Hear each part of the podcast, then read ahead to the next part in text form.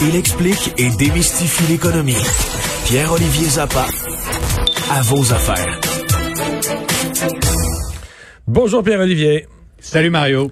Alors, euh, ben, on va en parler un peu plus tard dans l'émission côté journalistique. Et toi, tu nous en parles côté économie. Facebook qui va rémunérer des contenus journalistiques dans une expérience ici au Canada. Euh, Facebook, euh, c'est un peu comme euh, Séraphin, Mario. Ah c'est un c'est un géant qui engrange des revenus de 86 milliards de dollars pour 2020. Ce sera probablement 20% plus cette année, selon les analystes. Et malgré tout, ceux qui contribuent à la plateforme, les, les utilisateurs, les usagers et les médias d'information, n'obtiennent pas un sou. Souvent, on dit qu'un service est gratuit, euh, vous êtes vous-même euh, le produit.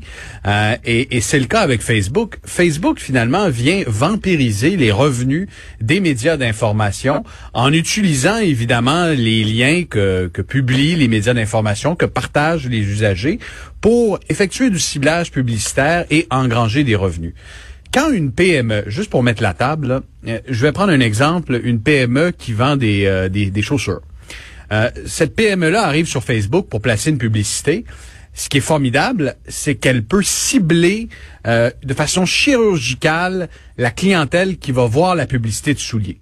on peut cibler, exemple, euh, les femmes âgées de 35 à 45 ans qui vivent sur la rive sud de Montréal, qui ont fait hmm. des recherches sur les chaussures au cours des 48 dernières heures, et pof, tu, tu vas cibler ta clientèle.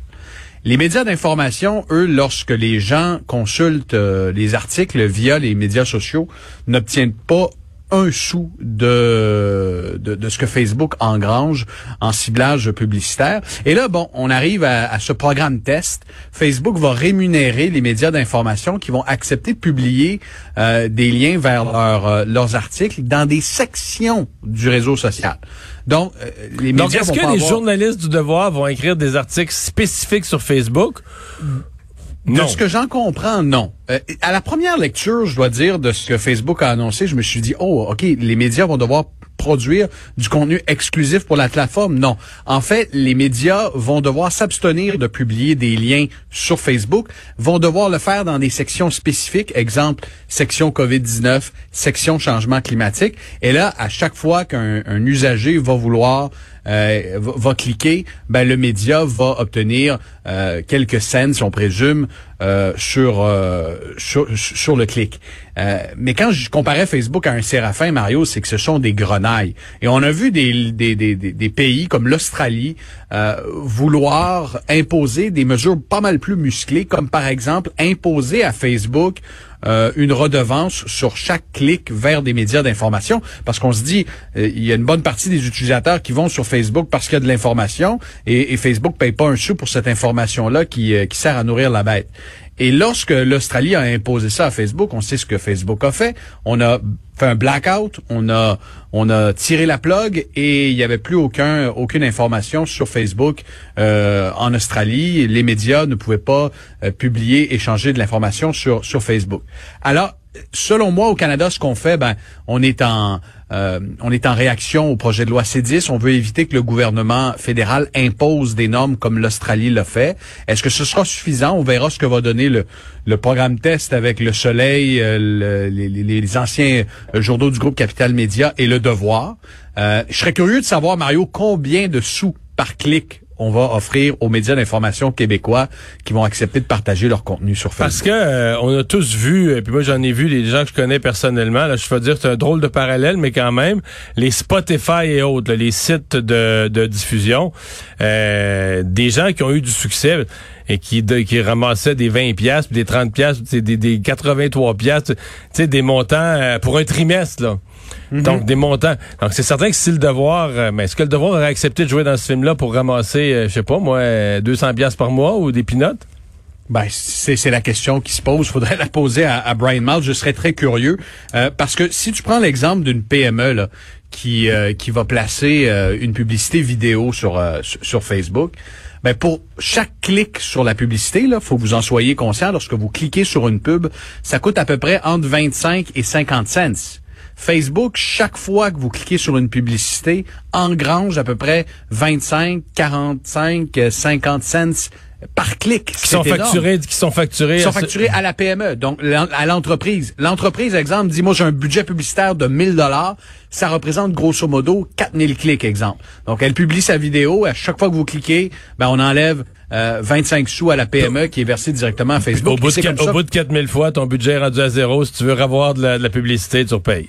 Tu remets de l'argent, puis c'est comme ça que Facebook euh, réussit à engranger des revenus de 86 milliards de dollars par année. Tu nous donnes, parlant de, parlant de gros sous, euh, le palmarès des marques les plus vendues au monde? Pour une neuvième année de suite, la marque la plus vendue dans le monde demeure Coca-Cola.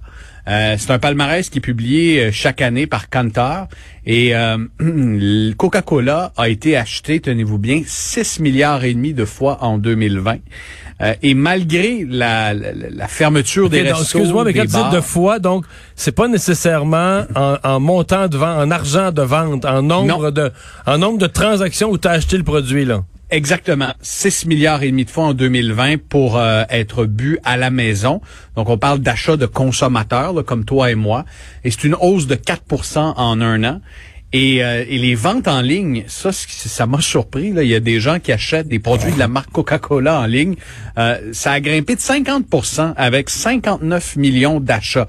C'est une proportion infime sur les 6 milliards et demi, mais quand même, euh, effet de la pandémie, les, les ventes en ligne de Coke, de Coke Diet ont bondi de façon assez nette.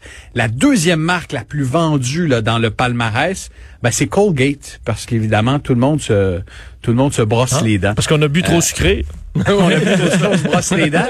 Et, une des marques qui a, connu le bon le plus spectaculaire cette année, là, euh, c'est Kinder. Vous savez, les, les œufs en chocolat. Ah ouais? Euh, ouais, on a une croissance de 22 euh, donc de, de, de, de, transactions directement avec les consommateurs.